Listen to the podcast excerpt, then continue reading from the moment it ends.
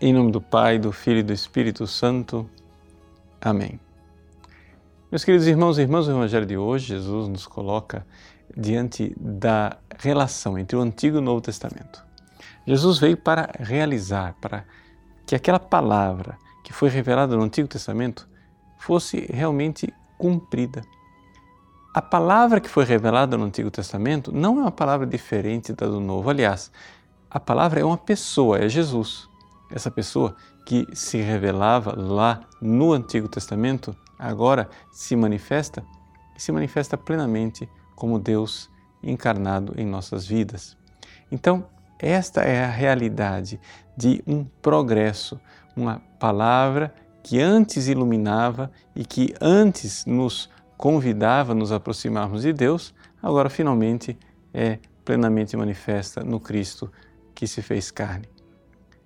Esta dinâmica de progresso do Antigo para o Novo Testamento, de alguma forma, retrata também um progresso na nossa vida espiritual. Veja, como é que deve progredir o nosso relacionamento com a Palavra de Deus? Bom, o primeiro passo, passo fundamental na sua vida, é você pedir fé pedir sempre mais fé, cada vez mais. E pedir isso com sinceridade muitas vezes por dia. Eu já falei isso aqui nessa homilia várias vezes. Você talvez esteja cansado de ouvir, mas já está cansado de fazer? Né? Não ouça somente, faça, peça a fé. O que acontece é que quando uma pessoa ela pede fé, depois ela olha para trás e vê que lá na vida dela a palavra de Deus a, a luz divina, a luz da graça foi mudando a vida dela. Esse é o primeiro passo. Bom, mas aí vem o nosso relacionamento direto com a palavra de Deus. Uma vez que você já tem fé, você entra numa outra fase da vida espiritual, que é a meditação. Ou seja, você, na sua oração pessoal, você começa a se relacionar com a palavra de Deus buscando a verdade. Você pediu fé.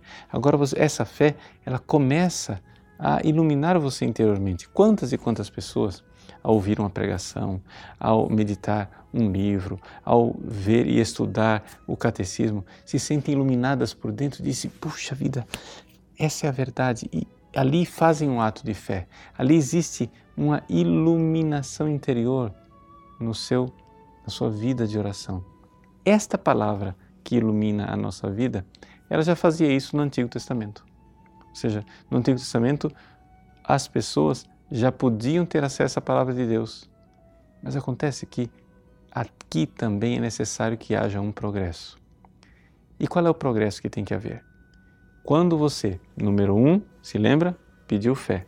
Número dois, com esta fé, começa a buscar a verdade na palavra de Deus e essa verdade vai te iluminando, chega um momento em que você começa a notar que esta palavra, esta verdade é uma pessoa e você quer se unir a ela. É aí que nós chegamos no que Jesus nos ensina. A palavra do Antigo Testamento é Ele. Essa palavra do Antigo Testamento ilumina quando você vai progredindo e se aproximando dele, ela começa a aquecer. É como uma fogueira, não é? Você vê a fogueira ao longe, ela te ilumina. Você se aproxima cada vez mais, ela te aquece. Então é assim que a palavra de Deus deve se realizar na nossa vida, esse cumprimento, essa realização. Você busca a verdade, vai buscando a verdade e buscando cada vez mais. Quando você busca a verdade, na sua vida, concretamente, numa vida de oração em que você realmente quer mudar de vida e fazer atos de fé, chega um momento em que você começa a sentir que aquela verdade que você busca não é uma verdade abstrata, é uma pessoa. Uma pessoa que se encarnou, que morreu por você, que está ressuscitado, tocando o seu coração e, como esposo da igreja, quer se unir à sua esposa.